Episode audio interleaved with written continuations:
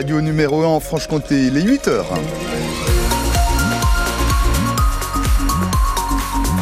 Samedi 24 février, toute l'info, Léa Giraudot, bonjour. Et d'abord la météo.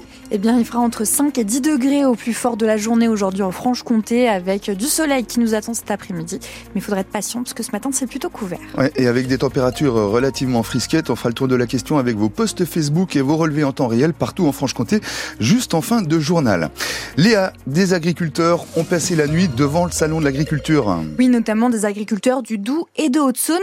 Ils attendent Emmanuel Macron qui vient inaugurer cette édition 2024. Euh, Une inauguration par le président, oui, mais sans grand débat avec le monde agricole, contrairement à ce qui était prévu. Seulement une rencontre en off avec les syndicats avant l'ouverture des portes. Maxence est membre de la coordination rurale de Haute-Saône et il n'attend strictement rien de la présence du chef de l'État. On a plutôt l'impression qu'en fait, il s'en fout de ses agriculteurs, il s'en fout de son agriculture française. Donc, euh, donc pour nous, en fait, il n'a pas sa place au salon, tout simplement. Voilà. Donc, euh, s'il les soutient pas, c'est pas la peine qu'il vienne, euh, qu'il vienne dire ses belles paroles ou d'essayer d'espérer de, de, rattraper des voix ou quelque chose. C'est, c'est non et c'est tout quoi. Il sera pas la bienvenue. Ah, pas du tout, non.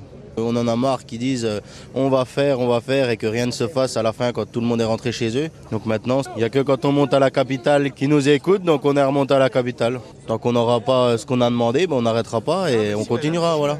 Et puis dans le Jura, la Confédération paysanne appelle à manifester ce matin à Champagnol. Le syndicat dénonce le détricotage des réglementations pour satisfaire la frange la plus productiviste des agriculteurs.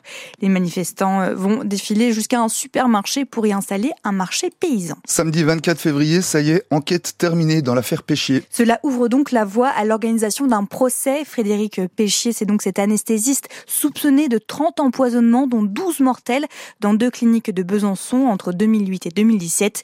Il clame son innocence. Un homme grièvement blessé hier à Arcey. Il a été héliporté sur l'hôpital de Trévenant. Il a été victime d'un accident de bûcheronnage, selon les pompiers du Doubs, qui ne donnent pas plus de détails sur les circonstances de l'accident. Des milliers de morts, des milliers de blessés déplacés. Il y a deux ans maintenant, la, la Russie lançait son offensive sur l'Ukraine. Et deux ans, c'est l'âge de Marc, un petit garçon ukrainien. Il n'a connu que la guerre. Agathe Mahuet, vous êtes allée le rencontrer avec sa maman qui a fui Kiev. Yulia ne supportait plus la menace des missiles sur Kiev. Euh, non, je pouvais plus. Elle est donc revenue vivre chez son papa en pleine campagne avec son fils Marc. Plongé dans un grand livre de géographie, il aura deux ans dans quelques jours. Lui, par exemple, il connaît pas la vie normale. Toute sa vie, euh, ces deux années, il a passé en guerre. Скажи, а що це за планета? Vous lui parlez en ukrainien ou en russe? Euh, En ukrainien. Le russe, c'est une langue inutile. Il peut parler anglais, il peut parler français, il y a beaucoup de choix. Okay Chinois, je m'en fous. Mais jamais russe Jamais. C'est la guerre euh, existentielle. Soit nous, soit eux. C'est notre faute. Notre faute des Ukrainiens. On voulait être amis avec le crocodile. Est-ce que c'est possible? Cinq jours, oui. Mais le sixième jour, il va te manger. Je vois pas la solution. Vous savez, ça n'existe pas. On va faire la guerre toujours. Ça veut dire que vous pouvez imaginer que votre petit garçon, Marc, un jour, il sera soldat pour l'Ukraine? Oui. Oui, j'imagine Marc qui va lutter pour l'indépendance de l'Ukraine. Parce que les enfants qui avaient 7 ans, par exemple, en 2014, quand la Russie a commencé son invasion, ils font la guerre aujourd'hui. Et c'est bien triste. De tout cela, aujourd'hui, Yulia préserve son petit garçon, cet enfant de la guerre qui écoute inlassablement sur les genoux de son grand-père le folklore ukrainien. Et à Besançon, l'association Les Convois Solidaires tient aujourd'hui, place du 8 septembre, un stand d'information sur le conflit ukrainien, un stand aussi pour montrer les actions de solidarité menées depuis Besançon. Comme prévu, la vague MeToo a déferlé sur la 49e cérémonie des Césars. Hier soir, Judith Godrèche a pris la parole pour dénoncer le niveau d'impunité, de déni et de privilège qui règne dans le cinéma français. Elle a reçu une standing ovation. Euh, Justine Triet qui décroche le César de la meilleure réalisation pour Anatomie d'une chute a dédié sa récompense à toutes les femmes. En handball, le SBF accueille ce soir les handballeuses du Paris 92. Les Parisiennes sont quatrièmes au classement, les Byzantines sont huitièmes, mais surtout elles restent sur deux défaites et un match nul. Mais bonne nouvelle, elles ont pu se reposer car elles n'ont pas joué le week-end dernier.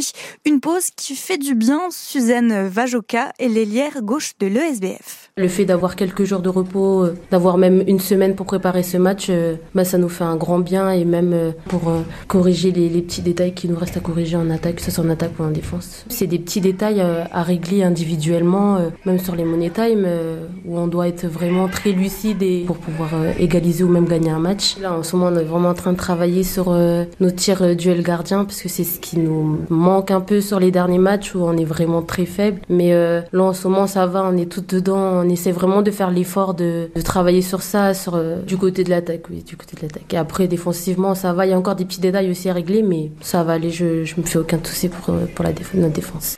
ESBF Paris 92, coup d'envoi à 18h au Palais des Sports de Besançon. En national de football, Sochaux concède le match nul, un but partout face à Martigues. Le résumé donc de la rencontre est à retrouver sur francebleu.fr Besançon. Les jaunes et bleus sont sixième. Prochain rendez-vous mardi face à Orléans pour l'un de leurs deux matchs en retard.